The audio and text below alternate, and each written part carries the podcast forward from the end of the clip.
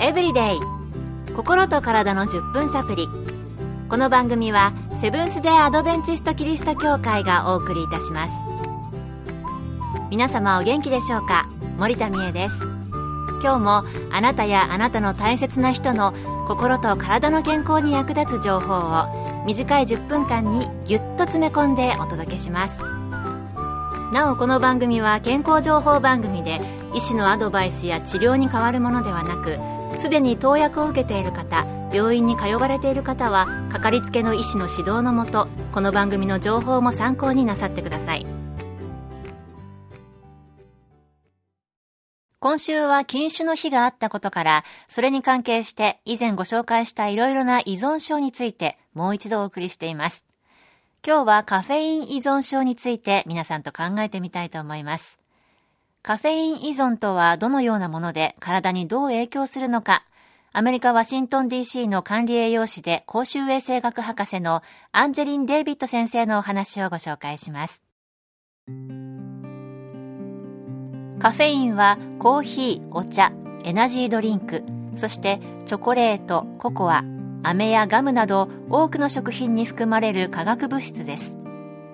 サプリメントや薬にも含まれています。カフェインは脳の中枢神経に刺激を与えます。カフェインを日常的に摂取すると体がカフェインを欲し摂取できないと禁断症状が出ることがあります。こういうことからカフェインは薬物やアルコールと同じく依存性があるのではという議論がされています。ある医師たちはカフェイン依存症は精神障害に分類することができるのではないかと考えています。もちろんカフェインの効用も耳にします。賛否両論の意見がありますが体に影響するものなのでどちらの意見もしっかりと調べることが大事です。カフェインの影響には例えば夜遅くにカフェインを摂取すると眠りを妨げ不眠症を引き起こし神経質になったり胃腸の不具合が起きたりすることがあります。なるほど。カフェイン。脳と体にも影響があるんですね。では、どのような人がなりやすいのでしょうか？また、どのような要因があるのでしょうか？デイビッド先生のコメントです。もし高血圧を持っている方の場合は、カフェインにより心臓の動悸を覚える方がおられるかもしれません。またカフェインをたくさん摂取されている高齢者は大腿骨の骨折のリスクが高いと言われていますまた病院の救急室ではカフェインの大量摂取で若者が多く搬送されてきていてその症状には胸の痛みひどい動悸不安感めまいや吐き気などが挙げられています。さらに幼い子供がカフェインを摂取すると同じような症状に見舞われていることから子供のカフェイン摂取への心配もあります。子供は大人よりも敏感でカフェインの効果が切れるとイライラしたり不安になったりすることが大人よりも多いのではないかということです。またカフェインの入っている飲み物は大量の砂糖も含まれていることが多く小さな子供に飲ませるのはおすすめしませんしエナジードリンクはカフェインの量がかなり多いので子供には与えない方が良いでしょう。不安感やうつなどを持っている人はカフェインの副作用により症状が悪化する恐れがあります。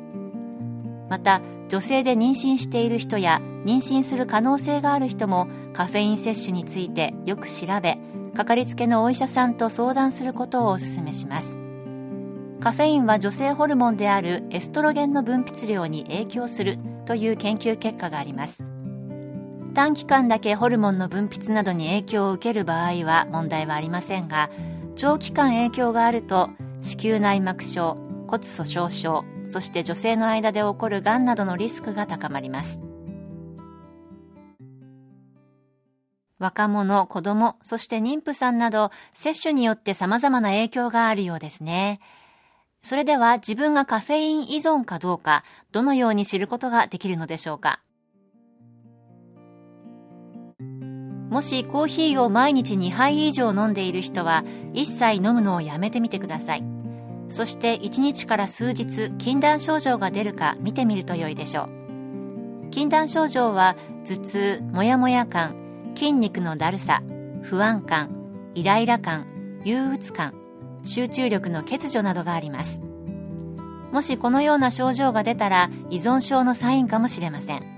ただこれらの症状は時間が経つと治まります。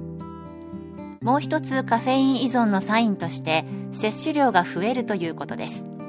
体がある程度のカフェインになれると前の感覚を味わおうとしてもっと多く摂取してしまうということです。例えばコーヒー1杯で頭が冴えていたのが今は2杯飲まないと同じ感覚にならないというようなことです。いかがでしたか？いくつかの禁断症状当てはまった方いたのではないでしょうか。それではこの依存症の治療法などはあるのでしょうか？カフェインには良い効果があります。覚醒しキビキビ動ける。長時間働くことができる。またストレスへの対応にも役立つなどです。ある学生は勉強や試験のためにエナジードリンクでカフェインを大量に摂取します。しかしカフェインの刺激は一時的なもので脳への刺激はずっと持続するものではなくむしろ何度も摂取しないと効果が切れて逆にイライラしてしまうのです。しかしカフェイン摂取で得られるような良い方の効果は次のことで代行することができます。新鮮な果物や野菜など体に良いものを食べましょう。脂肪や糖分塩分を多く含む食品の摂取を避けましょう。なるべく30分から60分の運動を毎日行いましょう。毎日7時間から8時間の睡眠をとり夜中12時の2時間から3時間前には寝室に入りましょう。友達や家族との関係性も含め健全な人間関係を築けるように人間関係で対応できるスキルを身につけましょう。平均的には禁断症状が治まるまでに7日間から12日間必要です。この期間には個人差がありカフェインや薬物などにどれだけ依存しているか体の回復力によります。カフェインがなくても他のことに置き換えてカフェインが持っている良い効果と同じ効果を得ることができるそうです。試す価値はありそうですね。今日の健康エブリデイいかがでしたか？番組に対するご感想やご希望のトピックなどをお待ちしています。さて最後にプレゼントのお知らせです。今月は抽選で30名の方に福音社発行のトータルヘルスへの12の鍵をプレゼント。心と体の健康を12の原則で学べる読みやすい本です。ご希望の方はご住所お名前をご明記の上郵便番号241-8501セブンス・デ・アドベンチスト協会健康エブリデイの係。郵便番号241-8501セブンス・デ・アドベンチスト協会健康エブリデイの係までご応募ください。今月末の消印まで有効です。お待ちしています。健康エブリデイ。心と体の10分サプリこの番組はセブンス・デ・アドベンチスト・キリスト教会がお送りいたしました。明日もあなたとお会いできることを楽しみにしています。それでは皆さん Have a nice day!